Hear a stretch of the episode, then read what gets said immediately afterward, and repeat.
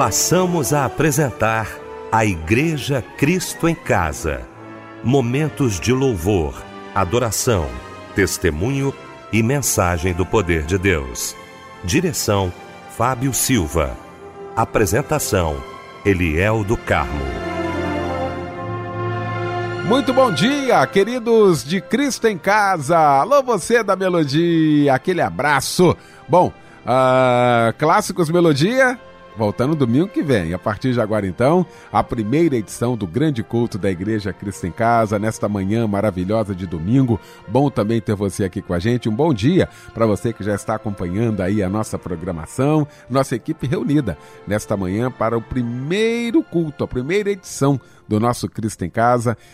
Prazer ter aqui ao nosso lado querido reverendo Aloísio Bacelar da Igreja Presbiteriana Alvorada ah, na Barra da Tijuca, agora não é no local novo, uma reunião no local novo, aqui no Dimension Office Park, na Avenida Embaixador Abelardo Bueno, número 1. Eu quero cumprimentar meu querido amigo, pastor Reverenda Luísio Bacelar, Alegria tê-la aqui, meu irmão, como sempre. Bom dia, paz do Senhor. Bom dia, querido pastor Eliel. Bom dia, amado Fábio Silva. Bom dia, Débora. E bom dia a toda nossa querida e amadíssima família Melodia. Débora Lira, querida, muito bom, Débora, tê-la aqui. Muito bom dia, paz do Senhor, minha irmã. Oi, Eliel, bom dia, paz do Senhor Jesus para você também. A paz do Senhor, Fábio Silva, a paz do Senhor, pastor Aloysio Bacelar, a paz do Senhor a todos os que estão ligados aqui na Igreja Cristo em Casa. Fábio Silva, meu querido irmão, muito bom dia para você também, Fábio. Eliel,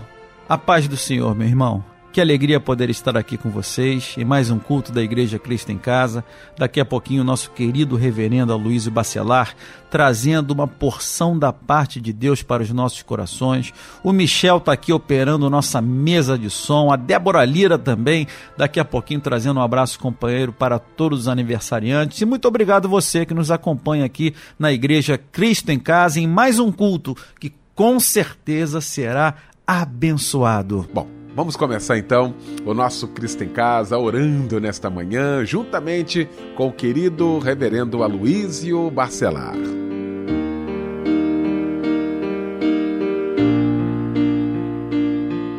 Senhor Deus, Pai amado, Pai querido, neste momento em que vamos iniciar mais um Cristo em Casa, um programa que foi levantado pelo Senhor para a tua própria glória e para edificar a tua igreja. Pai, queremos contar com a tua direção, com o teu poder, que o Senhor fale ao nosso coração, que o Senhor conduza a nossa vida, que pessoas sejam restauradas e alcançadas pelo teu poder. Nós confiamos em ti, sabemos que os dias são maus, mas em Ti encontramos força e graça para prosseguirmos na jornada. Que o Senhor conduza este programa em nome de Jesus. Amém.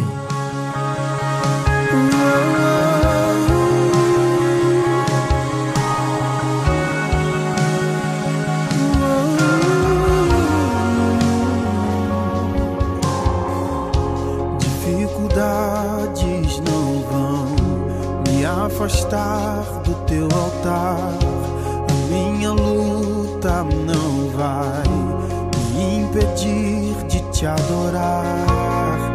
Eu quase desisti, pensei até em parar. Foi quando percebi que a provação só me aproxima do altar.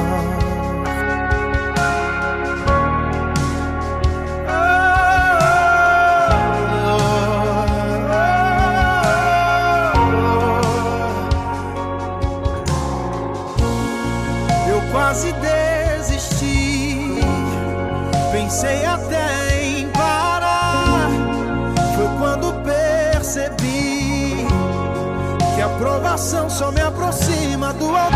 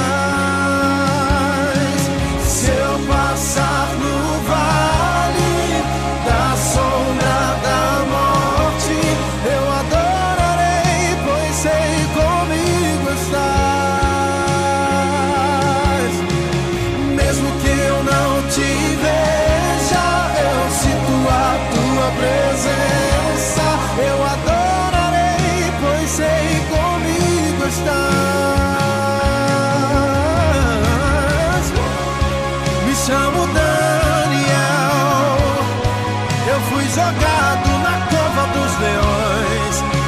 Me chamo José. Eu fui traído pelos meus irmãos. Eu quase desisti. Até pensei em parar. Foi quando percebi que a aprovação só me aproxima do altar.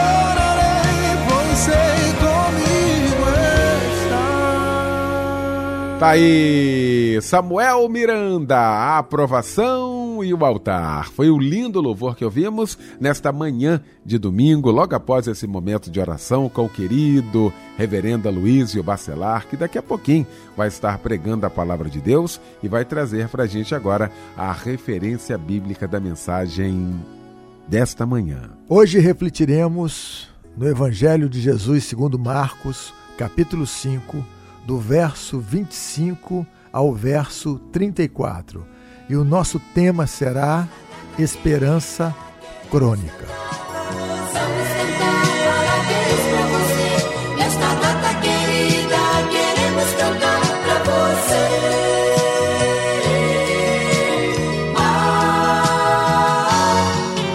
Gente querida do meu coração, e neste domingo que nos fez o Senhor, a gente parabeniza os nossos aniversariantes do dia, aos aniversariantes deste mês. Que Deus lhe abençoe rica e poderosamente. Feliz aniversário, não é isso, Débora Lira? É isso mesmo, Fábio Silva. Muita alegria, muita paz, prosperidade, bênçãos, provisão, favor de Deus estejam sobre a vida de todos os aniversariantes de hoje, hoje e sempre. Nós da Igreja Cristo em Casa temos essa grande alegria de abraçar todos vocês que completam mais um ano de vida. Sejam muito felizes e um abraço, companheiro. Paulo Lima da Silva, Gabriel Marinho da Silva, Gleice Donete Figueiredo, Sônia Maria de Jesus, Geuquíria Leal da Silva, a Maria Luísa dos Santos Gama também faz aniversário, José Rosa do Vale, Ana Lúcia da Silva Cardoso, Rosemary de Andrade Francisco e você que por algum motivo faz aniversário, mas não teve o nome divulgado, sinta-se homenageado e abraçado também. Para você, eu tenho um versículo que está em Daniel 9:4. Ó Senhor, Deus grande e tremendo, que guardas a aliança e a misericórdia com os que te amam e guardam os seus mandamentos. Deus de Israel, eu sei que não vim a este mundo pra adorar outro rei. Os leões estão rugindo sem parar. O meu louvor incomodou a todos que são contra ti, ó Jeová.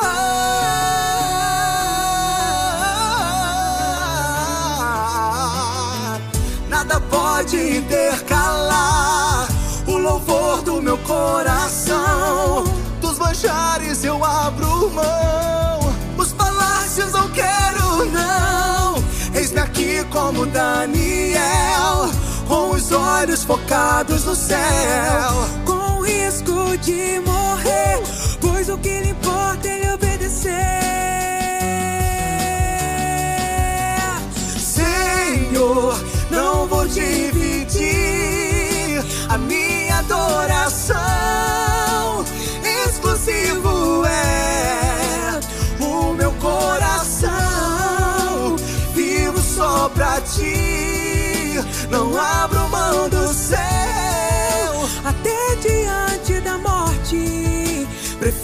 Ser fiel. Nada pode intercalar o louvor do meu coração. Dos manjares eu abro mão. os palácios eu quero não. Eis-me aqui como Daniel, com os olhos focados no céu. Com risco de morrer,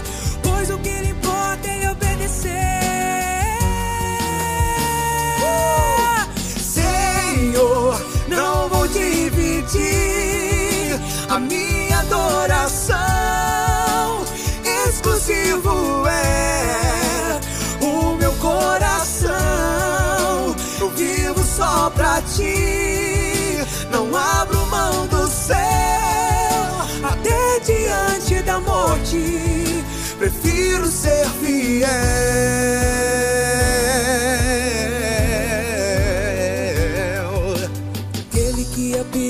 Esconderijo do Altíssimo, a sombra do Onipotente descansará. Direi do Senhor, Ele é o meu Deus, o meu refúgio, a minha fortaleza.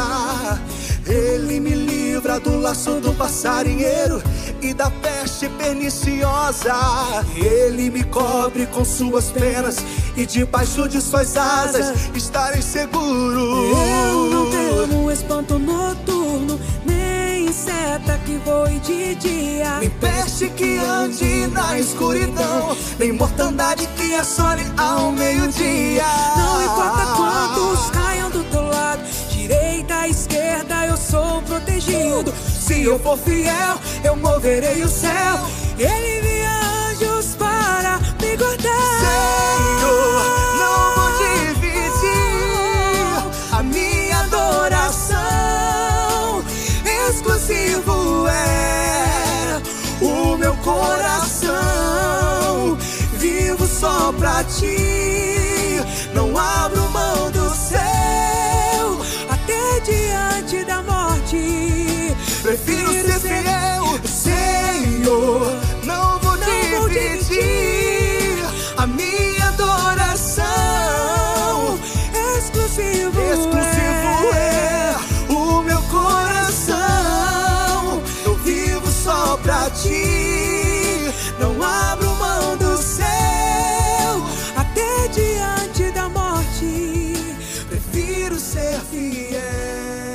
Louvor lindo, hein? Nós vamos estar orando daqui a pouquinho, mas antes, meu querido Fábio Silva, com alguns pedidos de oração, hein, Fábio? Eliel, que chegaram através do WhatsApp da oração. A nossa irmã Marli Ângela de Farias pede oração pela saúde e recuperação de sua vista e sua cabeça e também para seus pastores Meire e Tiago Miranda. De Brasília, nossa irmã Glauce pede oração pela saúde e cura de Adriana, que teve um surto psicótico. A irmã pede que Deus a cure e a livre desse mal.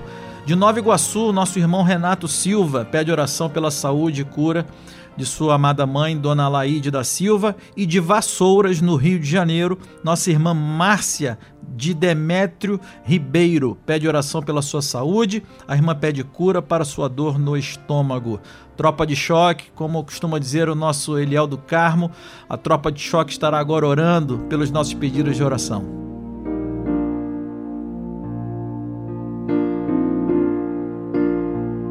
Senhor Deus, Pai amado do nosso coração, o Senhor sabe quais são as lutas que estamos enfrentando. O Senhor conhece a vida de cada ouvinte. O Senhor sabe o que os nossos irmãos e o que as nossas irmãs estão vivenciando. Deus amado, há aqueles que precisam de um emprego, Há aqueles que precisam de saúde, há aqueles que precisam de avivamento espiritual, há aqueles que precisam de direção. Pai, todos nós necessitamos de Ti, da Tua graça, do Teu poder. Então, que neste dia os meus irmãos e as minhas irmãs sejam visitados pelo teu poder, restaurados, abençoados, transformados, soerguidos, libertados. Que, Senhor, o Senhor venha sobre nós neste dia para conceder-nos força e graça para prosseguirmos na jornada evangélica, que haja restauração, transformação, libertação e, sobretudo, salvação para que o teu nome seja glorificado. Nós dependemos de ti, da tua graça e do teu poder e declaramos pela fé que em Cristo Jesus somos mais que vencedores. E assim viveremos todos os nossos dias, de fé em fé, de glória em glória, sempre confiantes no teu poder e na tua graça, em nome de Jesus. Amém e amém.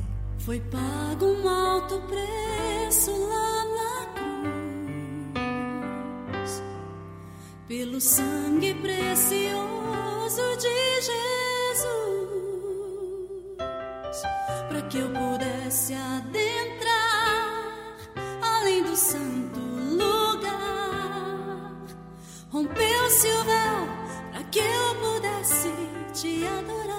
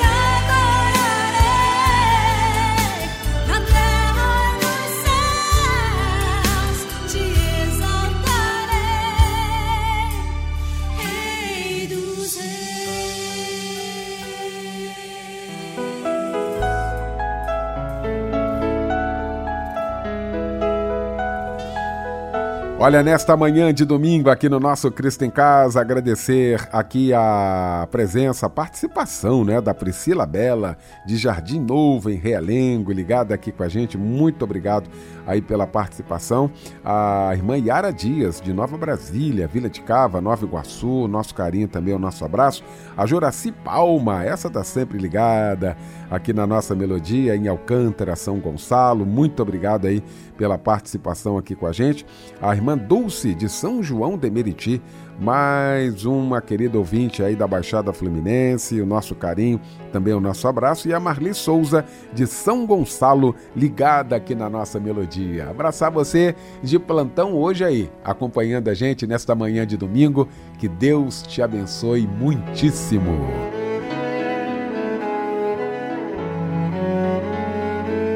Reverendo Aloysio Bacelar, meu querido, muito obrigado pela sua participação aqui, pela sua presença aqui com a gente. Chegou então esse momento especial de ouvirmos a voz de Deus. Reverendo Aloysio, fique à vontade, querido.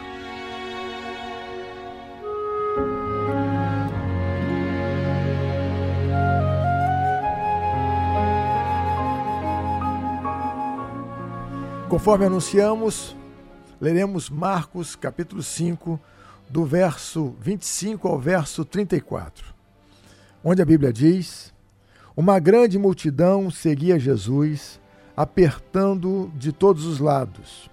Estava ali certa mulher que havia 12 anos vinha sofrendo de uma hemorragia. Ela havia padecido muito nas mãos de vários médicos e gastado tudo o que tinha, sem, contudo, melhorar de saúde. Pelo contrário, piorava cada vez mais. Tendo ouvido a fama de Jesus, a mulher chegou por trás, no meio da multidão, e tocou na capa dele, porque dizia: Se eu apenas tocar na roupa dele, ficarei curada. E logo a hemorragia estancou e ela sentiu no corpo que estava curada daquele mal. Jesus, reconhecendo imediatamente que dele havia saído poder, virando-se no meio da multidão, perguntou: Quem tocou na minha roupa?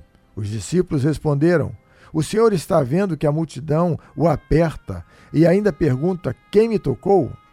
Ele, porém, olhava ao redor para ver quem tinha feito aquilo. Então a mulher, amedrontada e trêmula, ciente do que lhe havia acontecido, veio, prostrou-se diante de Jesus e declarou-lhe toda a verdade. Então Jesus lhe disse: Filha, a sua fé salvou você. Vá em paz e fique livre desse mal. Amém. Neste dia, Deus nos coloca diante de uma poderosa narrativa de milagre. Como sabemos, os evangelistas Mateus, Marcos, Lucas e João registraram inúmeros milagres realizados por Jesus, demonstrando, é claro, que foram profundamente tocados por esses atos libertadores do Senhor. Aqui eu quero trazer algumas afirmações introdutórias sobre essas narrativas. Em primeiro lugar, elas atestam a natureza messiânica de Jesus, porque as profecias do Antigo Testamento indicavam que o Messias viria e realizaria feitos extraordinários. Em segundo lugar, essas ações curativas de Jesus revelam tanto o seu poder quanto o seu amor. Deus se importa conosco. Cada milagre de Jesus é Deus nos dizendo: Eu estou aqui e me importo. Além disso, cabe destacar que essas ações miraculosas se concentram em Cristo, no poder de Cristo, na solidariedade de Cristo, em sua messianidade, portanto, exaltam o nome de Jesus. Agora vejamos que na linha do texto está a informação de que uma mulher que havia 12 anos vinha sofrendo de uma hemorragia. Aproximou-se de Jesus com um toque silencioso, com um toque anônimo, e ficou imediatamente livre de seu mal, como está dito no verso 29. Em resumo, essa é a história. Quais são as lições que podemos extrair deste texto maravilhoso? Em primeiro lugar, Essa narrativa de milagre ressalta a importância das decisões que tomamos. De acordo com certa perspectiva, a vida pode ser descrita como uma obra, portanto, como alguma coisa que construímos ao longo de nossa história, algo que construímos por meio das decisões que tomamos, entre tantas outras possibilidades. Notem que a mulher hemorrágica tomou uma decisão. Ela decidiu experimentar o poder de Deus. Num sentido amplo, podemos dizer que existem dois tipos de poder: o poder temporal, que se esgota, que se esvai. Esse é o poder dos homens. O poder dos homens perece com os homens, mas há um poder permanente. Trata-se do poder de Deus. O poder de Deus é como Deus, isto é, eterno, maravilhoso, absoluto, abençoador. Essa mulher deu um passo de fé a fim de libertar-se de seu infortúnio, tomou uma decisão. Uma decisão arriscada, uma vez que a multidão que acompanhava Jesus poderia hostilizá-la. Afinal, a lei proibia que pessoas naquelas condições entrassem em contato com indivíduos sãos. No entanto, essa era a sua única chance de restauração. A medicina de sua época não pôde ajudá-la. Essa mulher precisava de um milagre, então ela avançou. Doze anos de hemorragia a empobreceram, contudo, não sufocaram o seu desejo de ser curada. Agora percebam que o poder de Deus não substitui a atuação do homem. Ela agiu. A fé faz essas coisas. A fé faz o inesperado. A fé faz com que nos movamos. Jesus estanca hemorragias físicas e também estanca hemorragias existenciais. Há muitas pessoas que estão vazando vida, vazando alegria, vazando gratidão, esperança, Quais são as feridas que estão fazendo com que você perca a vontade de viver? Quais são as feridas que estão vazando os sonhos que Deus plantou em seu coração? Essa mulher não se acostumou a ver sua vida esvair-se. Ela foi a Jesus. É claro que quando buscamos a Cristo a fim de, de receber uma dádiva, ele pode dizer não. E ele fará isso ele dirá não, se o não for o melhor para a nossa vida. Sabe quando vamos orar e ficamos sem saber se é ou não a vontade de Deus para aquela nossa petição? Mas nós não devemos, não devemos dizer não por ele, deixando de buscá-lo.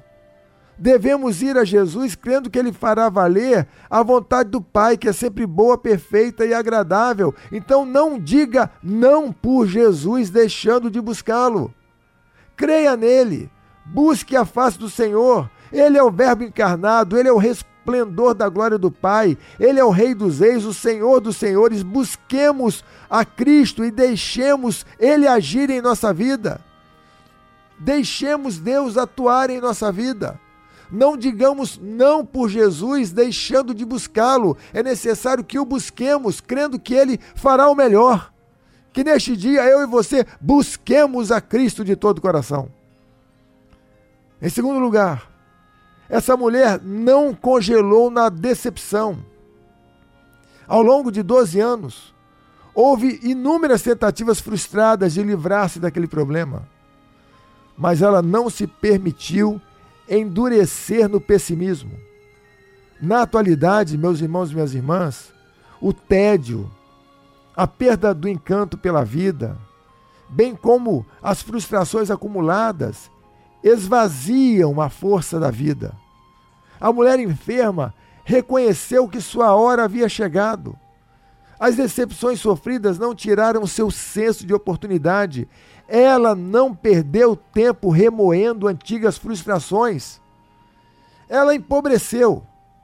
Suas tentativas anteriores de livrar-se daquele problema falharam, mas ela resolveu dar uma nova chance à esperança. Aleluia! É tempo de darmos uma nova chance à esperança. E há uma questão importante aqui. Como lidamos com o passado? Nós não podemos passar a vida olhando para trás, melancólicos, aprisionados pela admiração excessiva por aspectos do passado. Como lidamos com o passado? Consideremos as poderosas palavras do amado evangelista de Tarso, em Filipenses capítulo 3, verso 13. Irmãos, uma coisa faço, esquecendo-me das coisas que ficam para trás e avançando para as que estão diante de mim, prossigo para o alvo. É necessário prosseguir. É necessário declarar: Este é o dia que fez o Senhor, regozijemos-nos e alegremos-nos nele. Não podemos viver aferrados ao passado. É claro que as experiências vividas servem de ensinamentos. Todavia, nós não podemos permitir que essas vivências nos aferrem ao saudosismo paralisante. A fé bíblica se recusa a ficar estacionada no passado. Deus deseja fazer coisas maravilhosas em nossa vida. No entanto, precisamos nos mover para além dos velhos tempos. Em 2 Coríntios 5,17, a Bíblia diz assim: Se alguém está em Cristo, nova criatura é. As coisas velhas já passaram. Eis que tudo se fez novo. O futuro está diante de nós como espaço de oportunidades, espaço de realizações. É claro que há problemas que nos esperam.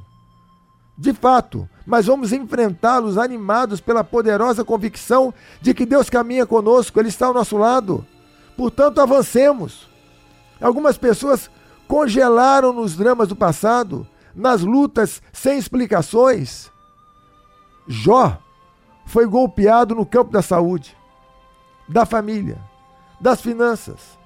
Golpeado, fez 16 perguntas a Deus e proferiu 34 queixas contra Deus. A resposta de Deus foi o silêncio.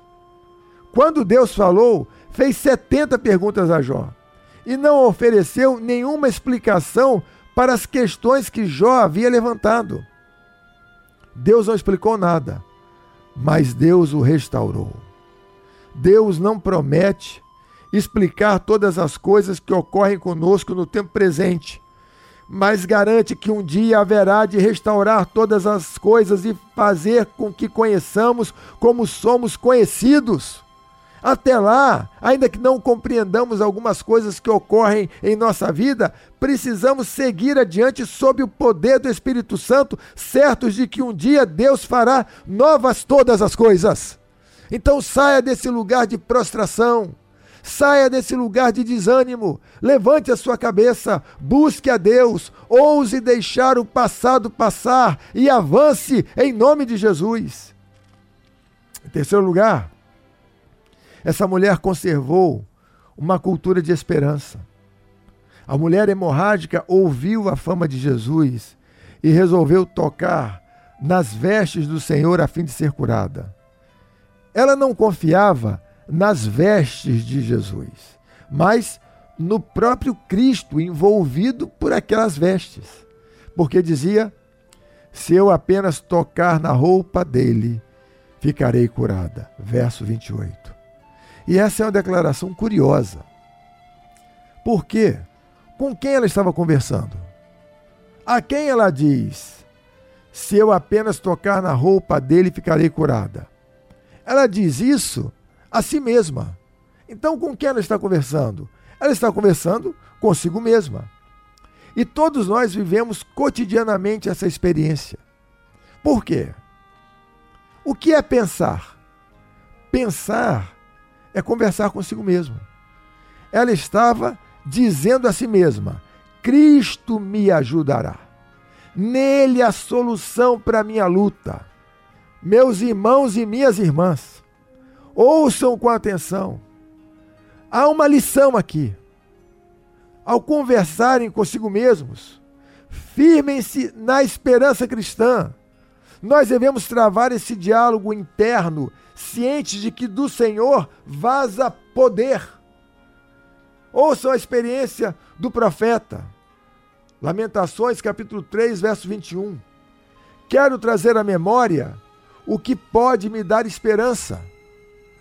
Ouçam ainda a experiência do salmista. Salmo 42, 5. Por que estás abatida, ó minha alma?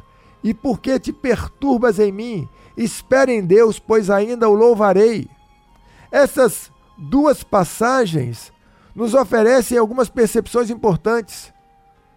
A primeira, possuímos uma dimensão interior psicológica. O psiquismo é imaterial, mas isso não significa que não existe. Às vezes, o nosso eu interior adoece.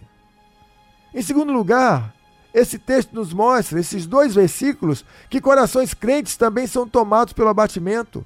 Deus faz o profeta, mas não desfaz o homem. Mas também nos dizem esses dois versículos que os problemas que nós enfrentamos, que perturbam a vida interior, podem ser colocados diante do altar da graça. E nós precisamos pregar para nós mesmos e praticar a autoexortação e dizer a nós mesmos, como fez o salmista, que podemos esperar em Deus. E notem que não se trata de autoajuda, mas sim de ajuda do alto. Portanto, ao olhar para dentro, não se esqueça de olhar para cima. Olhe para dentro, avalie a sua vida, reflita sobre o estado do seu coração, de sua vida psicológica, mas ao fazer isso, olhe também para o céu, olhe para o Senhor, porque do alto vem o nosso socorro, vem a bênção de Deus, vem a provisão do céu. E ainda, a orientação do apóstolo Paulo, Filipenses 4:8. Finalmente, irmãos, tudo que é verdadeiro, tudo que é respeitável, tudo que é justo, tudo que é de boa fama, puro, amável, se há alguma virtude e se algum louvor existe, seja isso que ocupe o pensamento de vocês. O que Paulo está dizendo? Ele está dizendo que as nossas emoções recebem influência dos nossos pensamentos. Há uma relação inquebrantável entre os nossos pensamentos e as nossas emoções.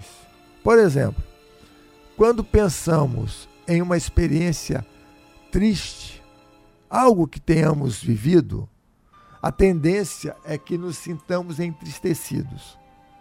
Quando nos lembramos de uma experiência alegre, de um evento é, bonito, abençoado, que tenhamos vivenciado, a tendência é que nos sintamos alegres. Então não há a mínima dúvida de que os nossos pensamentos atuam sobre as nossas emoções. Então há uma relação entre os nossos pensamentos e as nossas emoções. Agora, eu não estou defendendo aqui o poder do pensamento positivo. Eu estou lhes dizendo que Deus nos criou assim, dotados de conteúdos interiores que se comunicam, que se influenciam mutuamente, que se interpenetram. Os pensamentos influindo sobre as nossas emoções, as nossas emoções também influindo sobre os pensamentos e os pensamentos e as emoções influindo sobre a nossa vida. Dessa forma, nós devemos ser prudentes em relação àquilo que permitimos ocupar a nossa mente. A pergunta aqui, meus irmãos e minhas irmãs, é a seguinte: o que deve ocupar a nossa mente? Paulo já respondeu. O que é verdadeiro? O que é honesto? O que é justo? O que é puro? O que é amável? O que é de boa fama? Tudo aquilo em que há virtude, tudo aquilo que pode contribuir para o nosso crescimento espiritual, para o nosso desenvolvimento.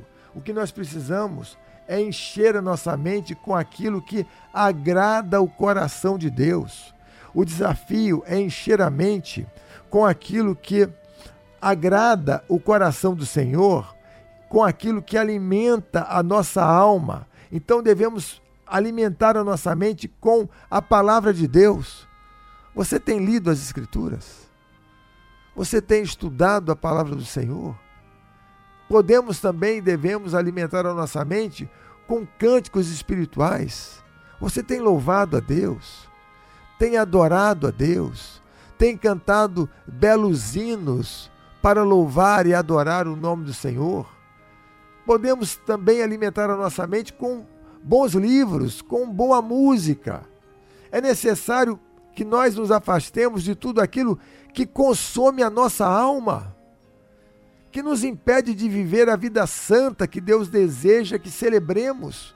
É por isso que nós não alimentamos a nossa mente com coisas que nos afastam da vontade de Deus, que entristecem o coração de Deus. Porque nós cristãos que amamos a Deus e que queremos viver uma vida santa e cheia do Espírito Santo, alimentaríamos a nossa mente com aquilo que contraria a vontade de nosso Pai Celestial. Isso é muito importante.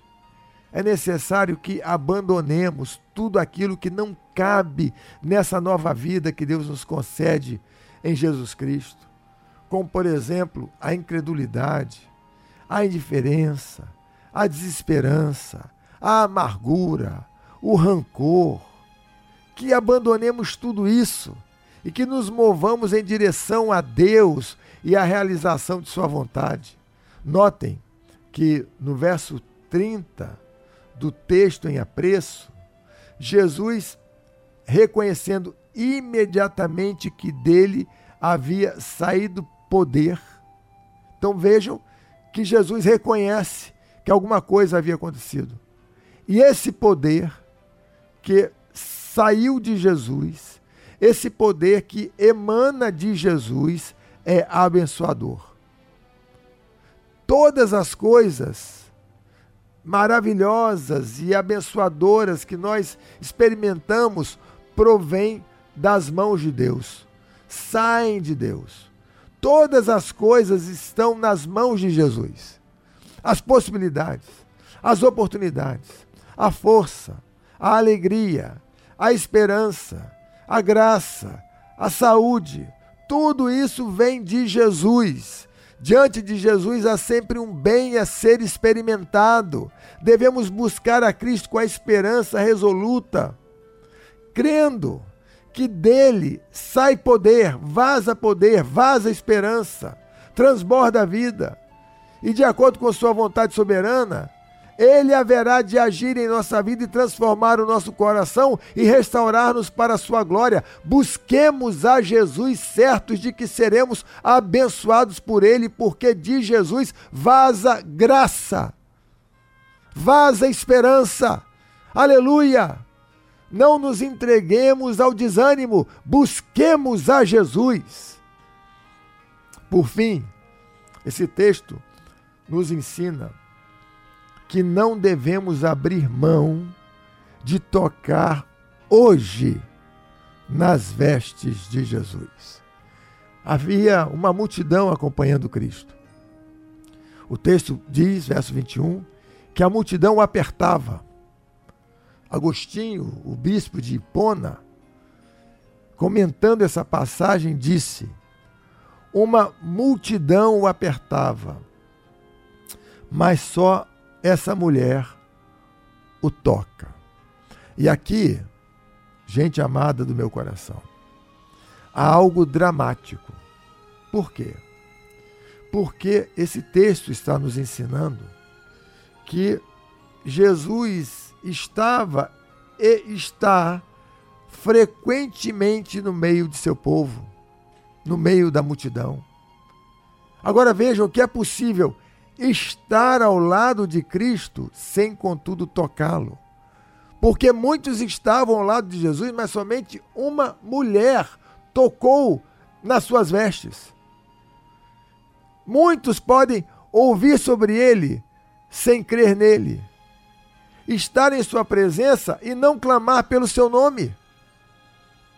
Essa mulher estava ali ao lado de Jesus e não perdeu a oportunidade de tocar nas vestes de Cristo para ser curada por Ele, transformada por Ele, salva por Ele. E Jesus está conosco hoje, Ele está ao nosso lado. Então nós não podemos perder a oportunidade de tocarmos pela fé nas vestes de Jesus. Essa mulher agiu transformou sua esperança em ação. Agora ouçam. Às vezes, queremos que as coisas mudem, mas nada fazemos para que mudanças ocorram. Nós precisamos transformar a nossa esperança em ação. A Bíblia nos ensina que a santa esperança cristã é uma certeza que nos move em direção a Jesus. A soberania de Deus não é desculpa para que nos acomodemos. Deus é soberano, é verdade. Há coisas que só Deus pode fazer, é verdade. Mas nós precisamos tomar decisões sábias que nos coloquem na direção do Senhor e da realização de Sua vontade. Não podemos ficar estacionados no passado. Não podemos fazer residência no desânimo. Precisamos nos mover. Quantas pessoas dizendo que querem que as coisas mudem, mas que nada fazem para que mudanças de fato ocorram. Às vezes esperamos que Deus faça aquilo que Deus espera que nós façamos. É necessário que nos levantemos no poder do Espírito Santo e que enfrentemos as lutas contando com a graça de Deus, certos de que podemos tocar pela fé nas vestes de Jesus. É necessário que neste dia tomemos uma decisão e que hajamos. Pensemos, por exemplo, na história do pródigo, na história do gastador compulsivo. A parábola do pródigo é conhecida como a maior de todas as pequenas histórias já contadas. O menino saiu de casa, torrou a herança familiar, mas na pocilga, no chiqueiro, na desdita, o menino caiu em si. O que nos diz que até aquele momento estivera fora de si. Isso explica suas ações irrefletidas. Mas o menino parou, refletiu e tomou uma decisão. Nada mudou para o filho pródigo até que ele disse: Levantar-me-ei e irei ter com o meu pai. E o texto bíblico diz, de forma decisiva, e foi. Ele tomou a decisão de ir e foi. De igual, de igual modo, nada mudou na vida dessa mulher, até que ela disse a si mesma: se eu lhe tocar nas vestes, serei curada. Ela transformou sua esperança em ação. Ela disse a si mesma: Se eu lhe tocar nas vestes, serei curada. E ela foi e tocou nas vestes de Jesus.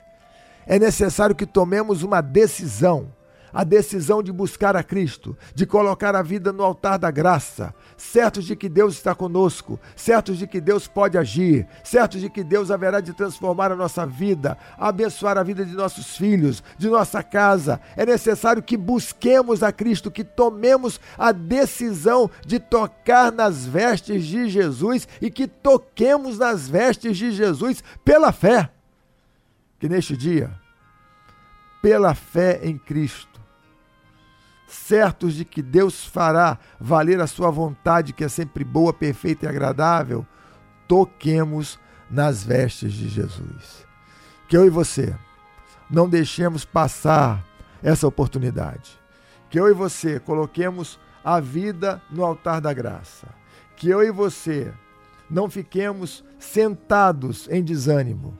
Que eu e você nos levantemos com alegria, com destemor, com firmeza, com fé, para colocar todas as coisas no altar da graça, para tocar pela fé nas vestes de Jesus Cristo. Que seja assim, em nome de Jesus e para a glória de Deus. Amém e amém. Com um olhar apaixonado, quero te dizer palavras que expressam a vontade do meu coração, a intimidade na adoração. Como um filho, eu quero um abraço, me envolver em tua graça. Não quero tocar só na tua orla, eu quero tocar onde um filho toca.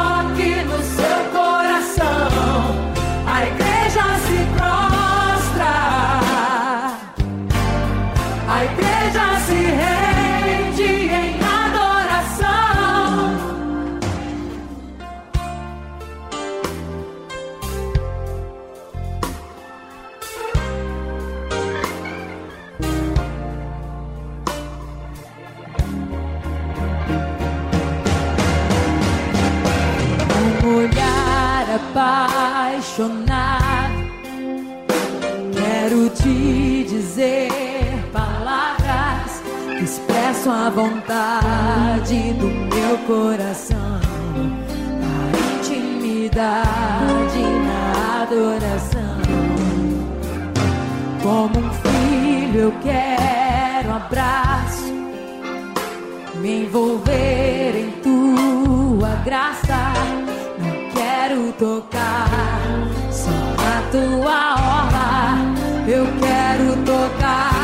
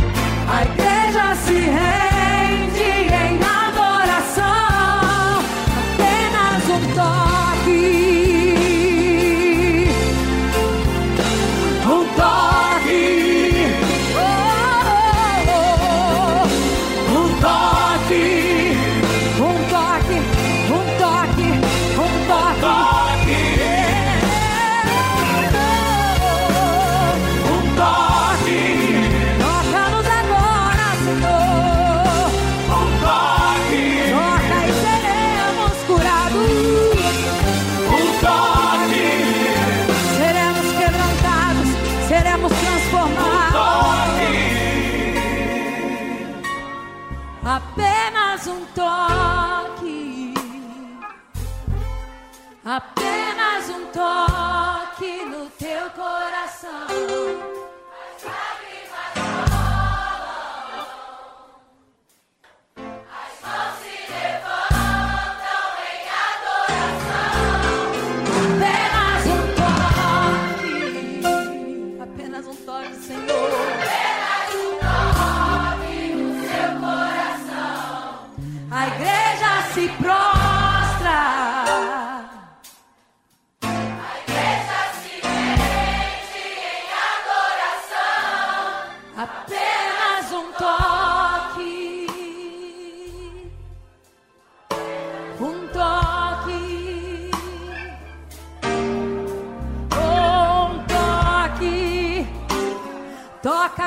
Senhor. Toca o nosso coração.